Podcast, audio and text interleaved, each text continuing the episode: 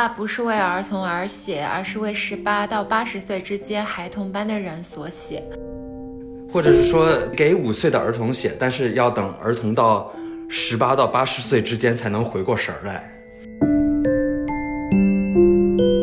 我不希望有血缘，血缘是我最大的负担和束缚。父母是我们最大的原罪，是一辈子还不了的亏欠。哪吒是一种就是最初的反叛者，就是他反叛自己的原生家庭。我很难相信那个年代有一个动画片，它就是两个。穿着底裤的小男孩，然后作为一个动画片的形象出现在家里，就是小丸子永远活在日本七十年代的单纯里，夕阳西下，他的忧郁都是暖色的。而如今再看樱桃小丸子，每一处温暖都让人在灰色的世界里想为丧狗一般的自己哭泣。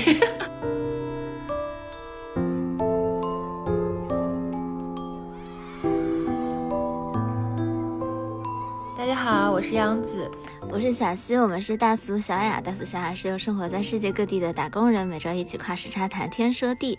我们今天我是章鱼，这个人都不 来吧，杨子你来 Q 一 Q。本来呢，我想说隆重介绍一位新的男嘉宾，就是我们的章鱼同学，但是他自己先跳出来自我介绍了。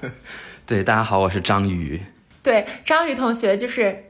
虽然人没有出现过，但是其实经由我的转述，在我们播客中出现了无数次。呃，首先就是 我有段时间不是很喜欢长相思嘛，然后我当时就很喜欢谭健次嘛。然后章鱼同学和他女朋友 Alva 嘛，我在播客里也提过很多次，就是一个特别善良美丽的德国女生。我之前不是说她为了环保不愿意坐飞机要坐火车，就是她。他们两个去意大利旅游，坐了十几个小时火车，好可爱。对，然后他。他们俩就夏天不是要回国嘛，就是见婆家，这样就委托我给他们家的花花草草浇水。然后章鱼同学就给他们的每个花和草上都贴了一个檀健次的那个 emoji，就是怎么浇水，one shot。小溪你还记得吗？我一直以为这是一个你的闺蜜做的大动作，哎，我没有想到是张宇，我就约等于闺蜜了。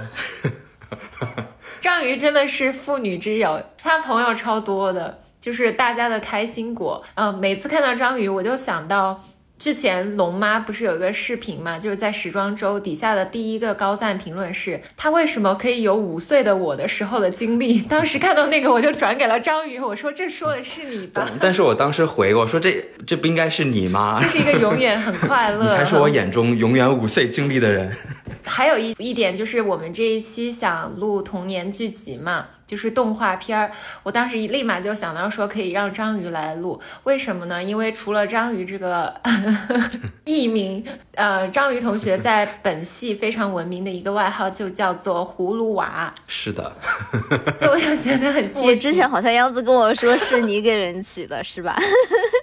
什么叫本系闻名的艺名？就是你给人起的艺名吗？就是当时他一直叫我葫芦娃，因为葫芦娃长得很像葫芦娃，所以大家都觉得很。然后央子，你记不记得我当时试图叫你如来佛，但是没有成功。对，因为大家觉得我不像如来佛，所以没有传扬开去。对，主要当时叫你如来佛，是因为当时你刚入学，还有另外两个同学，然后每次上课你们三个都坐一块儿。对。因为你体态很好，就是整个人坐得很挺拔，然后我每次一抬头就看到你们三个，就像个三尊像一样，然后就觉得 哇，被光芒照耀，太好笑了，葫芦娃同学。对，那我们今天就是大家也知道，我们主打一个吹水了，然后我们来聊一下我们的童年欢乐，就是这些记忆中的经典的动画片儿。那我们要不首先聊一下葫芦娃出现的动画片儿吧？其实是准备这个稿子的时候，我才知道葫芦娃的动画片的片名。哎，我一直以为它就叫七个葫芦娃。我也是啊，还有七个吗？其实人家叫葫芦兄弟。我一直以为它就叫葫芦娃。啊，我以为不用讲七个啊。你甚至不知道你有七位兄弟。这叫七个葫芦兄弟吗？对呀，没有，它就叫葫芦兄弟。对。啊，然后当时我小的时候，我记得那个时候啊，暴露年龄了。我不是在电视看的，我是租的那种碟片看的。你们小时候有我也租过有那个吗碟片，是吧？对对，嗯，你们知道，你们要不要猜一下这个动画片儿是哪一年的？一九九二年，沉默。但是他那个很古早的画风，我只知道。对，他其实真的很久远，他是一九八六年的耶。哦，天呐，我们没有这么老吧？我以为他是零零年左右的，因为感觉像是他比宝莲灯的画风感觉还要更老一点，但是总觉得是那个同时期在看的。对啊，啊，怪不得电视台都不播了，都只能在光碟里面看。对，他是上海美术电影制片厂。啊，因为我看的时候，我记得是小学，然后或者是低于小学，反正就我觉得总觉得他应该是九十年代的，然后没想到我看的时候他已经上小学了，就他已经十多岁了。葫芦娃已经上小学了，葫芦娃。对，然后他的这个故事你们还记得吗？穿山甲其实是他当时误打误撞打穿了葫芦山，然后放跑了，被镇在山下的蝎子精和蛇精，然后他就去找了老爷爷，老爷爷就帮他种下了七色葫芦，然后就有七个葫芦娃先后蹦出来。哦，我不知道这个开篇是这样的哎，我只记得那个穿山甲他就是很废物，每次都是因为他穿到了一个什么地方，然后大家需要去拯救他，然后爷爷还被就是总是被抓走啊什么。对我当时小时候看爷爷被抓走，我就老是哭哎，因为中间有一集反间计，你们记得吗？他们把中间六娃还是几娃抓过去，就是蛇精，让他忘记了爷爷。哦，是的，是哦的，先把他养大了，对，然后他就不爱爷爷了，就爷爷就很伤心。就是后妈心计的家庭大戏。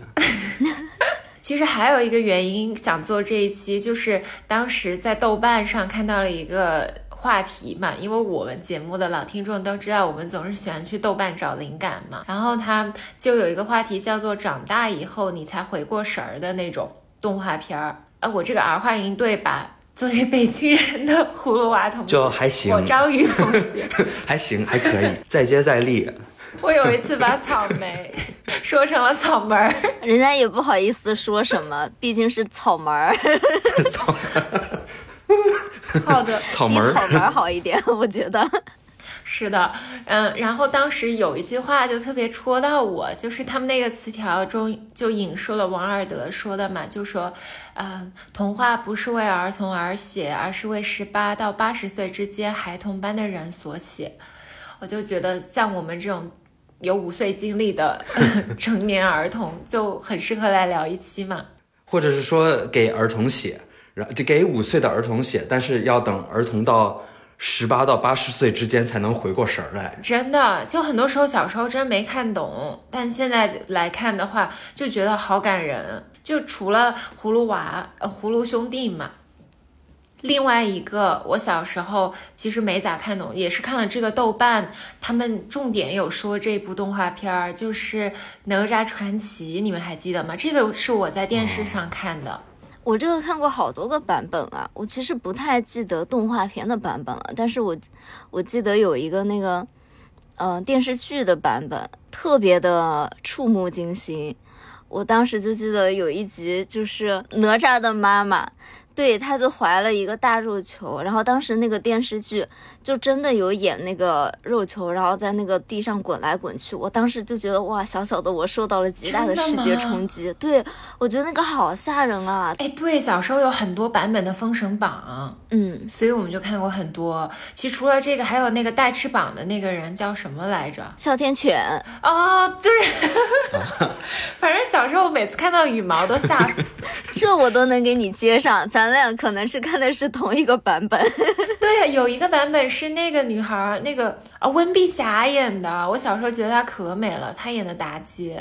但是我小时候真的没有把一点的关注点放在这种妲己这样的角色上面，我都看的是那种，我现在有印象的都是那种可吓人、肉球对，可触目惊心的画面了，根本没有感受到女性的魅力。那你真的很 INTJ 哎，为什么？就是很理性啊。我其实小时候看，我每次都会看妲己，就是有不同版本的妲己就很漂亮啊。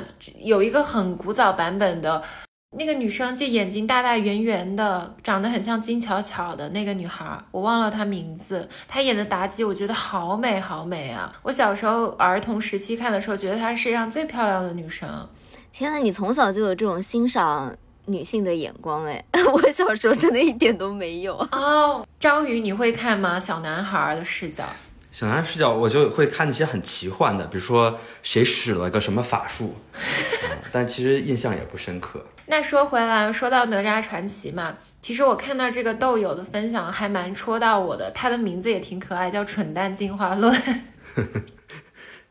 然后他说，他说哪吒传奇第四十九集。中有一句有一段让他很感慨，他是这么说的：“他说以前总觉得纣王有多坏，多让人讨厌，长大了才知道纣王把所有的温柔都给了妲己。就是纣王被罚，然后娘娘让妲己用刀挖出纣王的心脏。我突然想起那个世人都说他是妖孽，他明明是祥瑞。祥瑞 什么什么呀？祥瑞。” 我觉得念不下去，是个煽情片段了。对不起，对不起，我破坏了这个氛围。完蛋，本来感人的画面，现在变得这么……对，就是妲己拿了刀去找纣王，纣王听后笑着张开双臂，把胸膛暴露在妲己面前。走一个章鱼，只要爱妃开心。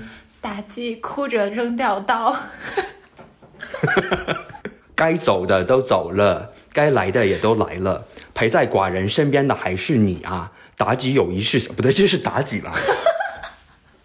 笑死！啊，这样。整段垮掉。妲己有一事相瞒。朕早就知道你是狐狸变的，朕宁可负天下人，也绝不负你。今天寡人为你而战，祥瑞。祥瑞。两句啊！天哪，好像看不懂中文一样。对我暴露啊！这是爱妃为寡人亲手披上的绸带，谁说抵不上千军万马？我本来看这一段的时候都有点眼泛泪花，我以后没法直视这段台词。祥瑞，那你们看了新的《封神》吗？哎呦，看啊！我们就是我们一直在 quote 新的《封神》。因为当时我不是喜欢檀健次嘛，后来我又 喜欢于适，然后张宇本来还说给在在国内给我带东西，就是带周边，后来他说我这个 crush 换的太快了，还是别带了，最后给我带了护手霜和那个什么小礼品，他就说这个我这个女人不长情的，算了，对吧？可能带了于适的周边回来，你已经又换了一个人了。本来想在淘宝上给他订什么马克杯啊。然后，但是怕他突然又变心，看着心烦啊。那我们说回来了，就是除了这个版本的这个《哪吒传奇》，还有一个动画片儿是更古早的，叫《哪吒闹海》，你们有看过吗？哦，我我记得这个画风，就是这个就是大家的。印象里面最深的那个动画片里哪吒的模样吗？就哪吒闹海嘛。我其实想分享一段，就是它这一版的动画片，其实没有刚刚我说我们说的那个哪吒传奇那么，至少对于我们这一代人嘛，传播度没有那么广的。因为哪吒传奇当时是在我记得是中央电视台的那个动画片频道吧，一直在滚动放嘛。所以我们小朋友的时候应该都看过，但这版哪吒闹海，至少对我来说，我是因为痛仰乐队才知道的。哦，是吗？我我怎么觉得这个 image 的那吒就是我小时候知道的那个那吒的模样？是吗？我我都我甚至不知道还有另外一个。我也是哪吒的长相。我就记得，因为好像电视上也放过，然后就记着，就是哪吒和他爹吵架，就是对着大海在那儿吵架。然后非常抓马，所以印象特别深刻。当时看这个哪吒闹海的时候嘛，我就看有一个朋友他写的那个影评，我就觉得写的很好。他是说，就是蒋勋。蒋勋先生在《孤独六讲》里面有讲过哪吒吧？他就说：“我记得年少时读到哪吒把肉身还给父母，变成幽魂，最后找了与父母不相干的东西作为肉体的寄托，隐约感觉那是当时的我最想做的背叛。我不希望有血缘，血缘是我最大的负担和束缚。父母是我们最大的原罪，是一辈子还不了的亏欠，就是欠他骨肉，欠他血脉。所以当小说描述到哪吒。”削骨还父、削肉还母时，会给读者带来那么大的震撼。他是一个孤独的出走者，就是特别是在中国的这种百善孝为先的前提下嘛，所以那一幕。应该还是就是让大家印象很深刻的，因为他就是在大雨里面对着李靖说：“爹爹，你的骨肉还给你，我不连累你。”然后他就横剑自刎那一幕啊，所以哪吒最后的命运是自杀了吗？后来活过来了嘛，就是让他的就莲蓬莲花让他的就是还回来了嘛。对，他是有点这么说，有点可能不是太恰当，就有点像。基督复活的那种感觉嘛，就有一个受难者的形象。没有这只是一个主角光环，对，对，对我印象特别深是当时哪吒突然出圈儿，是因为当时有很多就什么电击疗法，就是戒网瘾的少年还是什么的，然后成为社会话题。然后就当时看到微博上大家就在讨论，就是说，呃，就是有时候总觉得孩子是欠父母的，所以就父母说什么就要听什么。其实有的时候就是这种在一个未必很好的原生家庭里，这种亲子的关系有时候是一种折磨。然后好多人就提到哪吒，然后就觉得特别共情，就是哪吒是一种就是最初的反叛者，就是他反叛自己的。原生家庭，他去就是稍微过度解读一点，就是他去追逐自我，然后在这个过程中，他要切断跟自己原生家庭的关系。对，然后所以当时让很多人很共情。嗯，然后就有看到有小伙伴用就是哪吒自刎的这个画面作为他的头像，当时就是印象特别深刻。而且我确实觉得，就是他自刎的这一幕嘛，他这个眼神，我特别特别的有印象，一个特别惹人怜爱的眼神。对对对，他的那小嘴是那种撅着的，但是眼睛又大大的，就很萌的那种，柔柔杂的很对，但是又很坚毅的那种感觉，就是一种平衡嘛，就像那个。朱迪福斯特说的，就是最有吸引力的男性，他一般是具有女性气质的，就是很脆有脆弱的气质；但是最有魅力的女性，一般又糅杂了阳刚的气质，她有一种坚毅在里面。就是这种小孩的脸很纯真，但是他那一种心中的反骨和坚韧，又是有一种成年人的对抗这个世界的残酷的那种感觉，美学上很极致的一个形象吧。嗯，我其实一直觉得哪吒好像有一种那种，呃，介于男性和女性、阴柔和雄性之间的这种感觉。对，因为其实小时候我们看的有一个版本的哪吒是宋祖儿演的嘛。哦，对。所以她其实有点像一个小女孩，然后但是又是那种眼睛大大萌萌的，但是又特别叛逆的一个小女孩的那种形象。所以我一直还挺被这个角色吸引的。对，而且哪哪吒的发型也很典型，就是两个小揪子。对，说到发型，我还挺诧异，你们记得的是这个版本，因为这个版本有点鲶鱼头嘛。我印象最深的还是《哪吒传奇》里面，它就是一个丸子头，没有鲶鱼须须下来的。为什么叫鲶鱼呢？因为哦，因为有须须嘛。对呀，就是它系的绳子会飘下来一点。然后，因为痛仰乐队他们有好几版的这个专辑封面都是这个哪吒自刎的形象嘛，而且我也挺喜欢他们的英文名字，就是 Miserable Faith，我觉得 确实就挺痛痒。嗯，哎，但是我还挺好奇的，哎，就是他们这个是没有版权保护的吗？好像过一段时间就不会有了，或者是他们有买版权，我也不太清楚啊。因为我们成都本土的说唱组合海尔兄弟，又要来了。他们以前是叫海尔兄弟的，然后他们很多就是专辑的 logo 其实都有一点用海尔兄弟那个标志嘛。但是后来因为就是被告了，然后有这个版权的原因，他们就改名字叫更高兄弟了。就是英文还是一样，是叫 Higher Brother，但是中文就叫更高。所以海尔兄弟的英文叫 Higher Brothers，就他们这个组合叫 Higher Brothers，但是我不知道海尔兄弟这个动画片的字叫什么。海尔兄弟到底是哪国的？是中国的呀，是海尔电器赞助的一个片子呀。对呀，对。哦，我一直以为是买的国外的 IP。OK。因为有海尔电器，所以它是一个，它可能有版权，是一个商标。还是怎么样？哦，对，因为你知道，所有的海尔电器上面都是这两个小男孩啊。我记得小时候，对就是那些冰箱上面都一黑一是，白的，不是一黑一白吧？这怎么是怎么人种还不是有一个晒太阳晒得多，我记得好像是金发的。哦，对，嗯反正他们都看起来不像是中国男孩儿，怎么是这样的呢？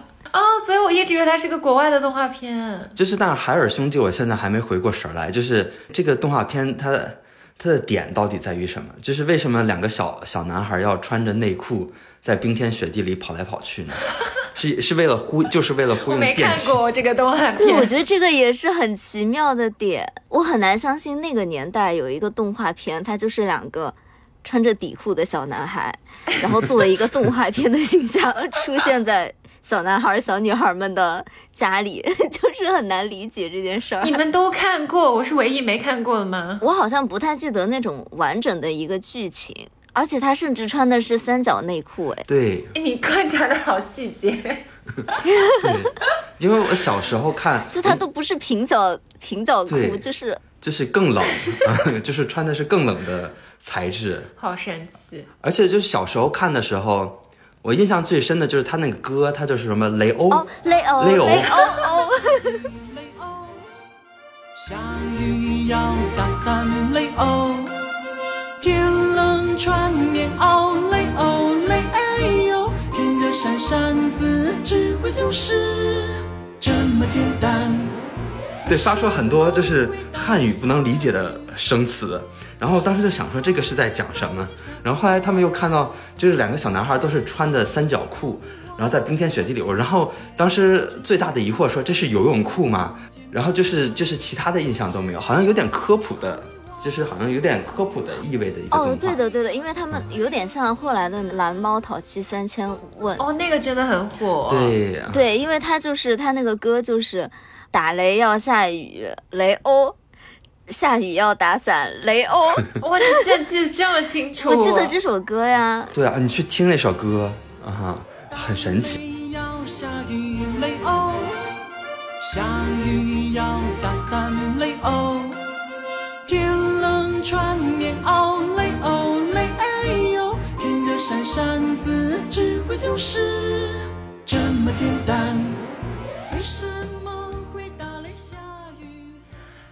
是的，那我们说回来嘛，还有一个细节就是当时有人去采访痛仰乐队嘛，就是他们的主唱高虎，然后他就问说，嗯，为什么用哪吒这个形象？就是出现这么多次，然后高虎说：“三叶草和阿迪有什么关系？还不是能让人能容易辨识。”所以哪吒就跟着他们的专辑就换了很多不同版本，我们都可以放在 show notes 里面。就是每一个设计还真的都很好看，就是配色整个的感觉，嗯，就是他们这个回答，感觉有种很哪吒的感觉，就很很反叛，也不是说很反叛吧，就很跳脱，就是我不随大流那种感觉。是的，啊就很嗯八九十年代那种蓬勃的感觉吧。对对，就感觉非常是他们的这个风格，就是一个北京的摇滚乐队应该有的样子。不按常理出牌的那种 对，抽龙筋啊，打龙王。哪吒吗？哎，说到哪吒，就是还挺，我们公司有一个妹妹嘛，就就有一个妹妹，然后她刚来的时候，她的微信头像就是一个哪吒。然后我当时就以为他是一个非常反叛的小朋友，就是那种特别有一身反骨的那种感觉，而且又是去年刚哪吒自刎的这个吗？没有这么 aggressive，但是是一个哪吒的形象。然后呢 呃，他也是去年刚毕业，然后来我们公司的嘛。我当时就觉得这个小朋友就是大有所为啊，一定就是那种进来整顿职场的感觉。而且后来我跟他就关系还挺好的嘛，后来我就看到他有一个手臂上有一个纹身，也是纹的哪吒。就纹的特别水彩那种很写意的感觉，就那个他的那个红的领带就纹的特别特别的好看，然后我当时就觉得哇，这个小朋友我对他寄予厚望，我想说这个小朋友来了以后，我们的团队就会变得不一样了，以后就没有一个人才能。帮你出口气对，就以后没有一个人要加班，这个小朋友走我就得走。我要跟他一起。就是别人跟他聊天之前，先受到一些震慑。哎，对，呃咱就是把这个办公室大闹一番，结果没想到他来了以后，逐渐就是没有展现出一点这方面的气质。你应该拉上小雨，我觉得小雨这个真的太绝了。就现在不都喜欢用 Loppy 吗？小雨的头像是一个 Loppy，关键那个配文实在是太厉害了，小西呜。呼，你爹来喽！就是一个从天而降的 Lopy，，然后在上面然后呜呼，你爹来了。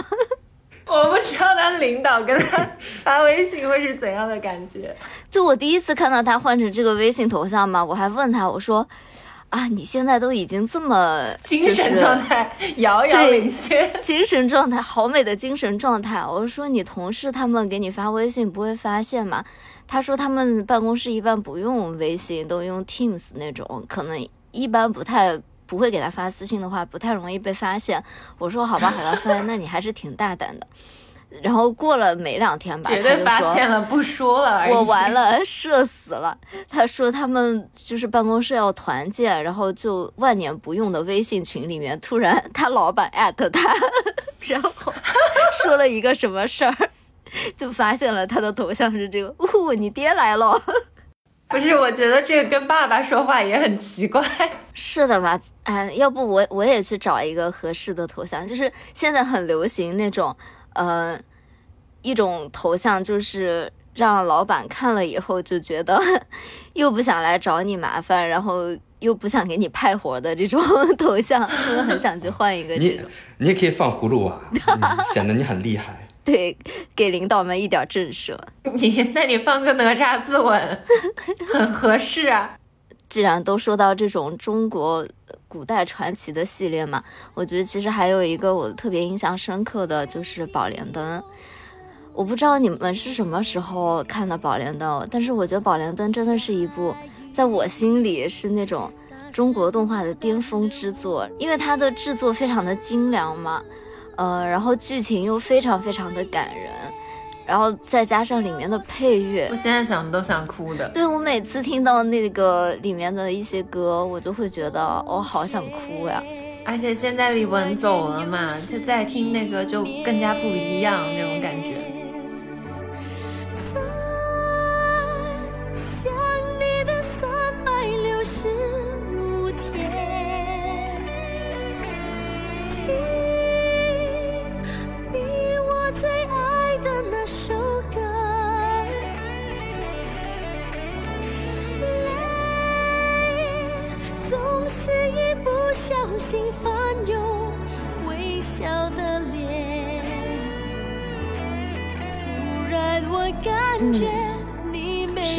我还记得特别清楚，就是那个场景嘛，嗯、就当时是《宝莲灯》刚出来，我也是买的碟片，然后那个时候是我爷爷奶奶带我回老家了，就可能就是那种暑假的时候吧，我爸妈就比较忙，我爷爷奶奶就带着我一起回老家，然后跟二爸二妈他们在一起，就在他们家里面，然后那个时候他们就说，嗯，晚上要放个动画片给我看，然后就放了《宝莲灯》嘛。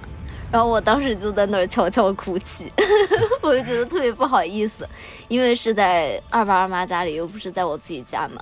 但是我又想起了我的妈妈，就觉得在那里悄悄哭泣。你要劈山救母吗？但是我小时候看《宝莲灯》，我真以为它是迪士尼的，因为他们请了李玟来唱这个歌嘛。然后又什么奥斯卡啊，什么奥斯卡，好像李玟有唱这个歌。哦，但我后来才知道，他也是上海美术电影制片厂的啊国产电动画之光啊！而且这里再重述一个之前挖过的坑，我后来对《宝莲灯》这个故事有了更深的感情，是因为我后来很喜欢林风眠先生嘛。我之前有稍微提过，他的童年非常不幸，他是因为他很年少丧母，所以他一辈子画了非常多幅宝莲灯，就是沉香劈山救母的故事。所以因为这个，我就觉得，嗯，这个故事真的是很有戏剧，就是有戏剧张力，也很唯美、很动人。因为它最早其实是可以追溯到元朝的杂剧《沉香太子披华山》，然后它中间有非常多演绎的版本，就真的是一个经典中的经典，然后后来被翻拍成动画片，改的非常成功嘛。嗯，所以我就是，呃，我们也可以把就是林风眠先生画的这个宝莲灯放在 show notes 里面，它有几幅就很难得还能保留下来的几幅，真的是很有那种皮影戏的感觉，有剪纸艺术的美。我这里再补充说一个，为什么林风眠先生会老是画宝莲灯？他爸爸是年纪非常大了才娶了他妈妈，他妈妈是很年轻貌美的一个女性，大概在她五岁左右的时候，她妈妈爱上了他们同村的另一个男人，一起想跑想私奔，结果被村里的人抓回来，你可想而知是不可饶恕的，要进猪笼的，所以村里的人用汽油烧她妈妈，然后把她妈卖到远程，卖到别的地方做奴隶的那种，就是做奴婢，所以这个。在林风眠的先生，他一生留下了很重的创伤，所以我能理解他为什么老是画这个角色，他可能也是希望自己能化身沉香救自己的母亲。哦，对，而且他妈妈是应该是一位很有才情的女性吧，就是在他小的时候还教他画画什么。当然具体的故事我们不知道，就是不知道他妈妈为什么会爱上别的男人。当然我们不是说。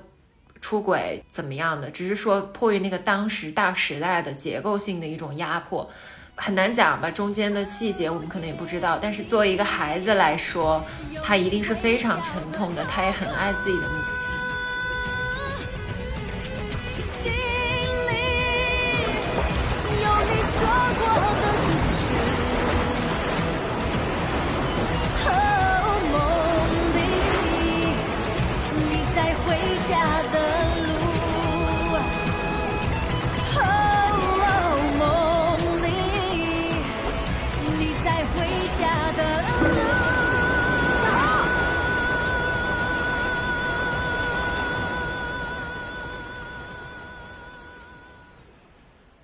那我们要不说点开心的吧？说到这个 这么悲伤的，对我那天翻豆瓣的时候嘛，我还看到一个特别搞笑的段子，就是黑猫警长。其实这个动画片很有名，但是我居然没看过哎，它到底讲什么呀？每一集？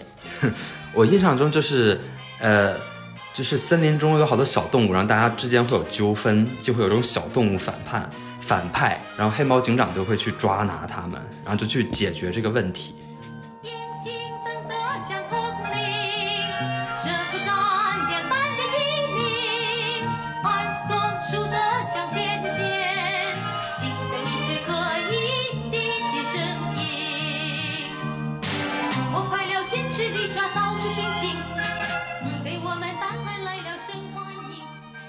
对我印象深最深刻的就是，因为它所有的小动物都是拟人的嘛，然后但是经常就是有小动物吃了小动物啊？然后小时候看就觉得很吓人，就是一个角色把另外一个角色给吃了。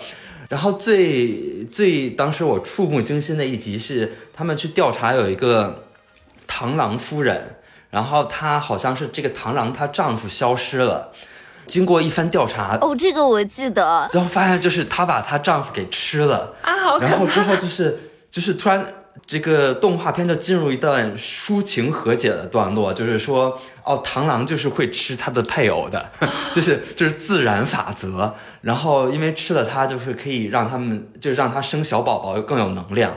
然后其实是都是为了爱之类的。我当时小的时候看，我说图个什么呀？天哪！对啊，就是就是，如果两个人不能在一起的话，那还有什么意义呢？但当时我可能没有没有这么想的这么明白，然后但是就很受震撼，就是 虽然我不能理解，但是很受震撼这。样教育小朋友真的好吗？但是这主要是拟人了以后变得太吓人了。我也记得这一集，真的很吓人。对我现在非要回过神儿的话，感觉就可能他想说爱的奉献之类的，就是我不知道现在不知道他们想说的是哦，这是个大自然的法则，小朋友们请请知晓之类的，哦还是说啊、爱一个人可以奉献自己的生命，就是被他吃了也没有关系。然后但是这样想起来其实挺刺激的，就是这样真的好吗？对，但是我当时看豆瓣，我是觉得很搞笑，是有一个呃豆友他分享说，黑猫警长是一个祝孤生的钢铁直男，就是有一天他在巡警，就是有个特别漂亮的女生，她应该是一只羊吧，这么看。就是拟人化的，就很漂亮，就美羊羊那种了。然后他就对黑猫警长说：“警长，你制服坏蛋的样子好帅哦，能不能留一个你的电话？”然后黑猫警长说：“当然，我的电话很好记，号码是幺幺零。就想起那个小 S 的哔哔哔进场哦。黑猫警长，公平公平，向你致敬，向你致敬，向你致敬。”嗯，然后除了，其实我们刚刚说的都是国产的动漫嘛，咱们小时候应该我们大家看过很多的，还有就是日漫嘛。我现我觉得这个是有点戳到我，就是有一个小伙伴他写的，他说。小丸子永远活在日本七十年代的单纯里，夕阳西下，他的忧郁都是暖色的。而如今再看樱桃小丸子，每一处温暖都让人在灰色的世界里想为丧狗一般的自己哭泣。其实我感觉想一想，就是小丸子的那个呃对应的时间，就是像那种中国蓬勃发展的前面十几年的这样的一种感觉，所以就是他们好像每一天都是活在希望里面。然后确实，我们现在每一天都有一点像丧狗一样的感觉，所以可能现在看小丸子就更有一种，我就是小丸子长大了以后的故事，就是会像我们一样。你这样想一想也就还好。但小丸子整个人就很丧啊，他有种丧萌丧萌的。就前段时间我不是生病嘛，然后我就跟我一个朋友说我生病了，就可能请一天假。我朋友就说你好像小丸子哦，小丸子最喜欢生病了，他就不用去上学。哦，对我，记得我小时候是看那个蜡笔小新比较多。其实我没看过哎，我只看过各种那种表情包。所以蜡笔小新有什么有意思的梗？啊，你没看过蜡笔小新吗？我我爸爸妈妈不让我看，我爸爸妈妈说因为有点黄动画片。啊，对我爸妈也是。但是你还看？对，我就偷，我会偷着买蜡笔小新的动画书，就漫画书，然后后面就被我妈扔了。哎，但是他那个真的会在我们四川台的那种儿童频道播，哎，真的吗？我小时候是在电视上面看的，我在电视上也有看过。所以他讲的到底是什么？他就是一个小流氓，也不是，就是就是一个小孩儿。然后，但这个小孩儿就是有点就是非常，也不说反叛吧，就是反反世俗。然后就是就是他又好色，然后又喜欢讲乱七八糟的笑话，然后到处没事儿会把他的屁股，就是就他会把屁股举起来，然后就反过来就变成一个飞碟，然后在那儿就是飞碟？就因为他就是因为也是漫画表现嘛，然后就是他把屁股就是顶在上面，然后他那两只手伸出来，然后就像个飞碟一样，哦然后反正就是到处捣乱，就是好像他的他的他的出发点就是要打破所有大人们的日常规则、日常日程，就是很 disruptive 的一个小孩儿，然后但是又特别好玩儿，然后然后那个可能觉得他，而且特别他喜欢把内裤套在头上，然后可能这也是让我爸妈觉得就是个流氓动画的原因吧。不应该是因为《大象之歌》吗？哦，大对，哦对，他是给他的就是他的小弟弟唱《大象之歌》，因为因为他像个大象。大象，大象，你的鼻子怎么那么长？妈妈说鼻子长，它是天哪，这真的可以小孩看吗？啊，你你这些你都不知道吗？我都不知道哎。对，然后就是一个很 provocative 的一个动画，我感觉。然后，但是他在两千年左右也出了一个剧场版，然后那个剧场版就有点像你刚才说的那种，就是呃，因为蜡笔小新里面他的那个家庭好像永远活在七十年代、八十年代，嗯啊、其实其实是八九十年代吧。然后，但是那个剧场版里就讲他们有一天去大阪世博会的有一个，也不能说大阪世博会，就是他就是蜡笔小新的爸爸妈妈都是七十年代长大的人，然后他们小的时候就会跟爸爸妈妈去这个一九七零年的大阪世博会，然后这剧场版里他们就会去一个回顾展或者是一个我有点记不清了一个回忆的一个呃游乐园，然后里面所有的东西都像七十年代一样。哦，我插一句，这也是为什么我我们这一期想拉章鱼来录。就章鱼他是做日本艺术史研究的，他日语超好，就是个日本通，所以我们就觉得他很适合来讲这日漫。我我一下没有接上你的话，我以为你要说，因为张宇他生活在七十年代，我也以为是不是听起来声音超年轻？其实是个叔叔。对，其实他本人去过大阪世博会。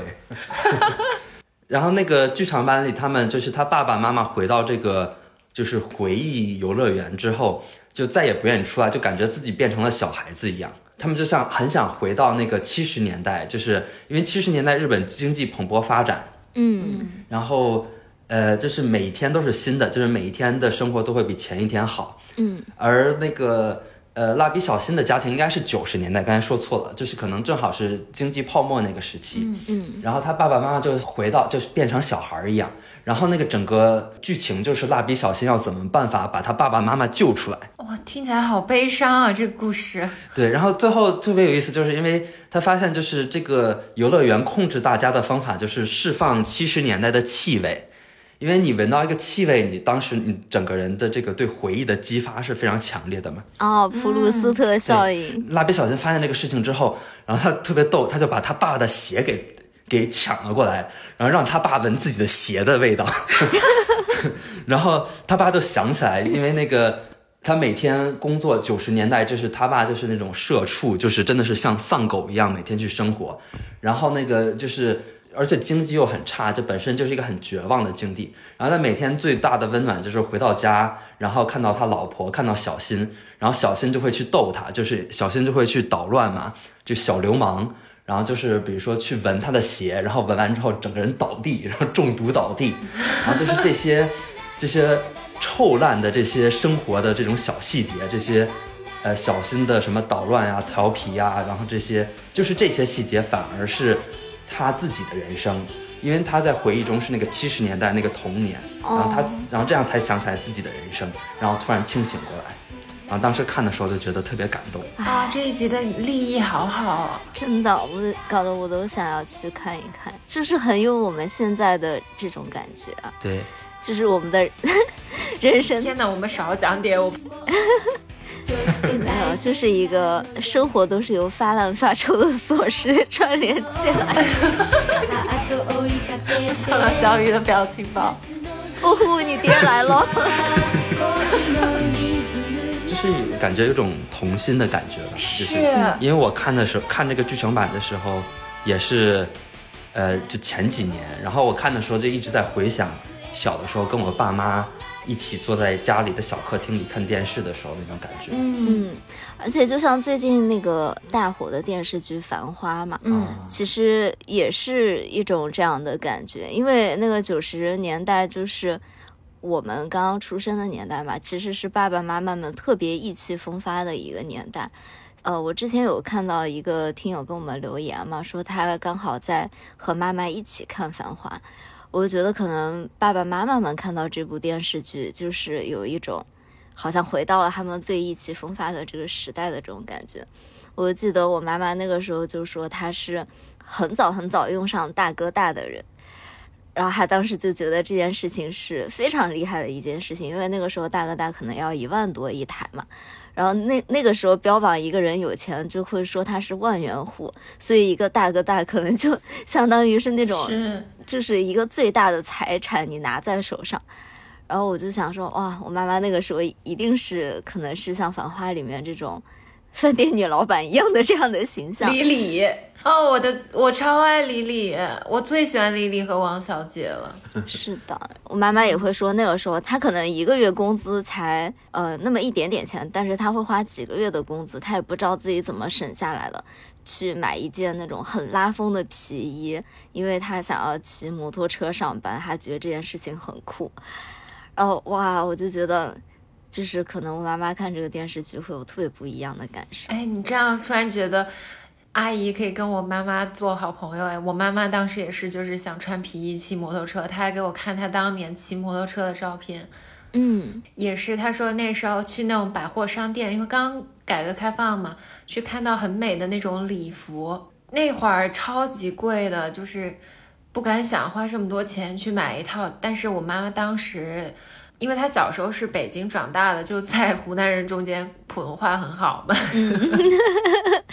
你妈妈可是汪小姐，对，然后她就会当那种晚会主持人。那个衣服真的很像，就那种红色套装，然后过膝的那种。对的对的，那个时候都很流行穿那种套装，，对，非常的熨贴板正那种感觉。对，exactly。然后我妈妈就要当那种晚会主持人，她就特别想买那套衣服，她就去买了。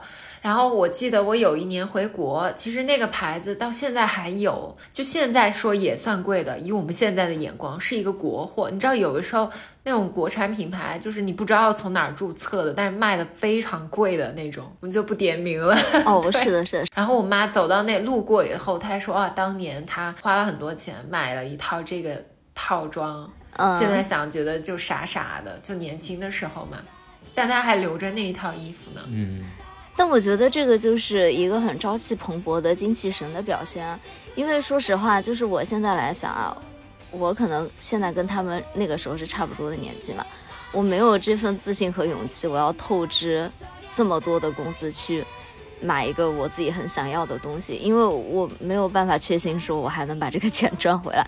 但是他们那个时候真的就是有这份自信心，说我今天把这个钱花了，那我以后的工资就是节节高的，我一定能把这个钱赚回来，赚更多的钱，我的生活就是越过越好的。我真的还挺羡慕一个这样的时代的。嗯哦，对，还有说到生活中的小美好嘛，这种跟日漫有关的，我很一直很喜欢宠物小精灵嘛。嗯就是到现在，我看到很多那种周边，我就会很开心。就那一天有一次，我跟小学妹就是晚上去散步，我们就看到就在德国的那种自动售卖机里面就有那种宠物小精灵的卡片。哦，是吗？对，然后我最近发现海德堡居然开了一家宠物宠物小精灵的周边店，哎，就里面有宠物小精灵的一切，在海德堡这种地方，在哪里啊？对，下次我们可以一块儿去逛。好呀。对，因为我小时候就是，呃，我当时买的那个任天堂的那个游戏机就是 Game Boy，不嗯知道有没有印象？因为现在都是 NDS，然后但是我小时候是从 Game Boy 就是最初版本现在也不是 NDS 了吧？不是那个最新的那个叫什么？Switch 嘛，啊，哦，对对对，你还活在 NDS 呢。啊对，然后我当时就从 Game Boy 开始，就第一代开始玩，然后它出来第二代，然后又出了 Game Boy Advance，然后后面又出了个什么 SP，就是有那个翻盖儿的。然后它每出一代都会有一代新的，就是宠物小精灵的，就是神神奇宝贝、宝可梦、口袋妖怪，我也不知道叫什么，嗯就是宠物小精灵的新的一代游戏。然后，然后就是感觉，呃，有种就是游戏机在升级，然后你的这个口口袋妖怪的版本也在升级，然后你就不断的见到新的口袋妖怪，然后就是那种，就是有种我一直在成长过程中，就一直陪着我的一种感觉。对，我觉得宠物小精灵真的是一个非常神奇的存在。我我之前我们在播客里也提到过，就是瑞士小哥嘛，其实跟章鱼也是朋友，就我们几个都是共同朋友。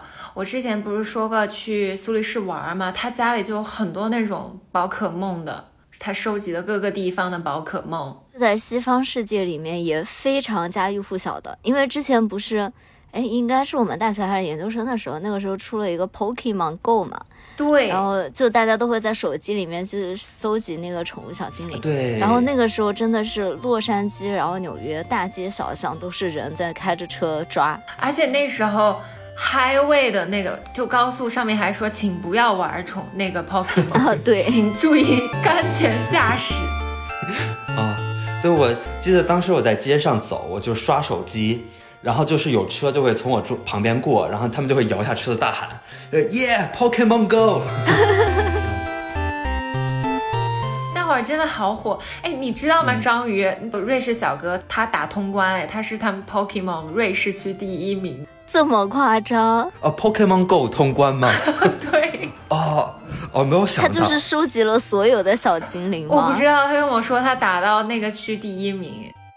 就是好像你可以打擂台，就是他会有一些擂台，用你收集的小精灵可以去打。哦，但是很 make sense，因为他是一个策展人，就是一个 就是艺术 collector，就接近收藏家的感觉，然后就对，所以什么都要收藏。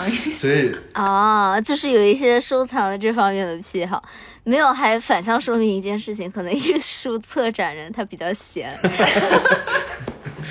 不换展的时候去收一收。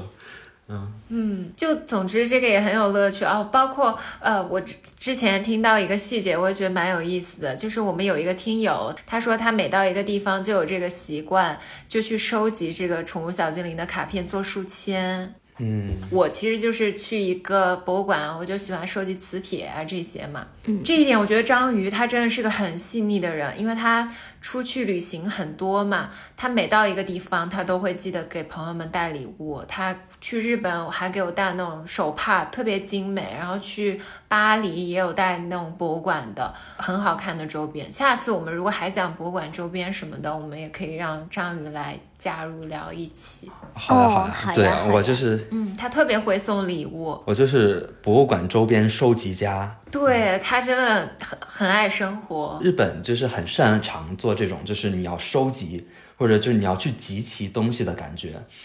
啊哈，那当然这个可以下期细说，但是我有印象，就有一年我去东京博物馆，就东京国立博物馆，然后正好是春天，然后他们就选了几件跟春天有关的展品放在这个全馆各地，然后你的这个导览中就会有专门给你盖章的地方，然后你去到这个展品旁边，它就有这个展品用这个展品里面的 motif 做出来的一个章，然后就可以盖上去。然后就是你就就很想把把这个馆都转完，你就可以把这些章都集齐。我说啊，真的好会哦！啊，还有一个就是，呃，就是宠物小精灵。当时我还在看一个，就是数码宝贝，就当时有个神奇宝贝，有个数码宝贝，特别逗。然后数码宝贝跟神奇宝贝有点不太一样，不知道你们知不知道？就是他们是一起去了个异世界，然后他们那边有一个类似于一个 Apple Watch 一样，就是一个小的一个数字数码的一个设备，然后用这个设备就可以跟他们一个一个数码宝贝，就是一个小精灵一样的东西，就联系在一起，然后他们就成了伙伴。嗯，然后它跟那个神奇宝贝不一样的就是，神奇宝贝是你一个训练家，你需要去收集很多神奇宝贝，然后它那里面就是一对一的，嗯，就是一个小男孩或者小女孩，就一个小人类小孩是跟一个数码宝贝是连接在一起的，然后他们会一起去，比如说探险啊、这样子，啊、然后就更有那种伙伴的感觉，就不是一个我在收集的感觉。对啊，然后他就是，而且他最令人激动就是他跟神奇宝贝一样，他是里面他的伙伴是可以进化的。嗯，就是一起变成更好的人啊。对所以就是小时候看了神奇宝贝就会变成渣男，小时候看了数码宝贝就会成为一个专一的男人。呃哦，有有一点吧，就其实有一点，说我不敢说话，我不敢说话，因为我也很喜欢神奇宝贝，因为我就是我觉得对男生可能就是好多男孩特别爱看这个，因为里面有很燃的进化的场景，就是他会突然切一个很怎么说呢，很抽象的场景，里面有好多特效，然后会放那很燃的音乐，然后那个这个等这个数码宝贝进化成下一个阶段的时候，正好音乐进入高潮，然后开始他再回到这个危机的现实中去拯救他的人类小伙伴。呃，然后我最近我就在想说，为什么我当时看这个数码宝贝，就是他们进化的时候会这么激动啊？甚至我现在在讲这个事情的时候也会心潮澎湃。然后我就觉得，一个是就是他真的就是在怎么说呢？现在学了叙事学，就是就是他真的是给你一个很强的期待，就是说你知道数码宝贝会进化，但是你不知道它在什么时候进化，或者是它进化成什么样子。所以每次当你遇到巨大危机的时候，然后它会突然进化，然后过来拯救你，然后就觉得很燃。然后后来我觉得可能还有一点就是，或许就是数码宝贝就是一个就一个我们自我的参照，就像小溪刚才说的，就是是一个对于我们要成为一个更好人的比喻。嗯，就是因为数码宝贝他们普通状态都是那种很可爱的那种像宝宝一样的那种小怪兽之类的，然后等他们进化的时候会变得非常强壮成熟，就是我印象特别深，里面有个天使兽，然后它会进化，就是一个特别萌的一个小东西，然后它一下进化成了一个帅哥一样的天使，就是哦，呃，就有一点那种很燃的感觉。对，我就想说，这是不是就是有一种好像是你窥视一下，就是作为人类小孩主角，你在那一瞬间窥视到了自己长大成人的未来，啊哈，就是成了一个更好的人之后的未来，你去召唤那个未来那个无所不能，然后又很成熟、很厉害的自己回来帮自己一把，就有种这种感觉。但是这么想起来，我觉得我可能会更想要看数码宝贝，因为它更是那种那种中医的陪伴的感觉吧，是我到现在很需要的东西。啊 对，就真的是时代的记忆，就是那种 collective memory。这个我也是在精英卡通看的《数码宝贝》，但我记忆点可能没有神奇宝贝那么多，因为宝可梦的那些图像记得比较深嘛，每一个宝可梦。数码宝贝我其实记不太得他们的那些宝贝叫啥。但我确实觉得，就是成为这种更好的人的期待嘛，我觉得这个是让我非常燃的一个点。就前几天我有一个朋友跟我聊天的时候，我哎这么说好像有点夸自己啊，这一段我不是夸自己的意思，大家我先给大家来一个免责声明。嗯、就是我前前两天有跟一个朋友聊天儿，我都看，因为我我们俩是经常一起要做一些项目的伙伴嘛，然后他现在还是在纽约生活，然后我就有跟他说，我是比较需要有一个自己的呃小团队啊，做一些项目。但是你其实，在纽约过着很好的生活，你没必要一起跟我过苦日子。就因为我们自己做项目肯定是非常辛苦的呀，就要下班以后还要花很多时间去做这些事情。呃，我就说你真的有想好这件事情吗？就是你明明可以过着很轻松，上班下班就非常开心的生活，为啥我们要一起吃这个苦嘛？然后他当时就跟我说了一句非常非常戳我、打动我的话，他就说，因为我当初遇到你的时候，我是就是看中了你这个人，我觉得你可以很坚定的带我变成一个更好的人，我们就是一个伙伴的关系。哇！我当时就突然一下觉得非常的感动。虽然他的下一句话就是说，他说我觉得你现在不够坚定，不够自信了，我觉得他在 PUA 我，但是我确实会被这种伙伴的感觉激励到。我想给大家一点这个 background story，就是跟小西说这个话的女生我也认识，她真的是卷王中的卷王，我觉得她甚至比小西还卷，就是那种她应该是三岁小孩的经历吧，都不是五岁。就是我之前张宇也知道，我跟他们一块儿做了一个项目，我们那几个人因为在不同的时区嘛，群里永远有人醒着，然后这位女生她就是可以永远在线。她一直在干活，他才是那个实验室的小白鼠吧，一直在跑的那种。对，可能是他想要把我带成更好的人，但是他在 PUA 我。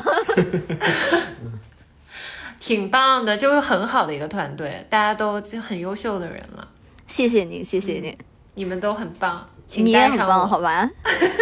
我发现这种这种就怎么说呢？呃，卷或者说这种呃打鸡血是可以互相激励的。就是你看到你的好朋友就是亢奋的在做很多事情，还乐在其中，然后你就会很很受鼓舞是的，我经常跟张宇一块儿学习嘛，啊！我就很希望你来跟我一块儿学习。然后因为每次我都是到下午晚上就已经就比如说哎呀 四点了，回家打烊吧。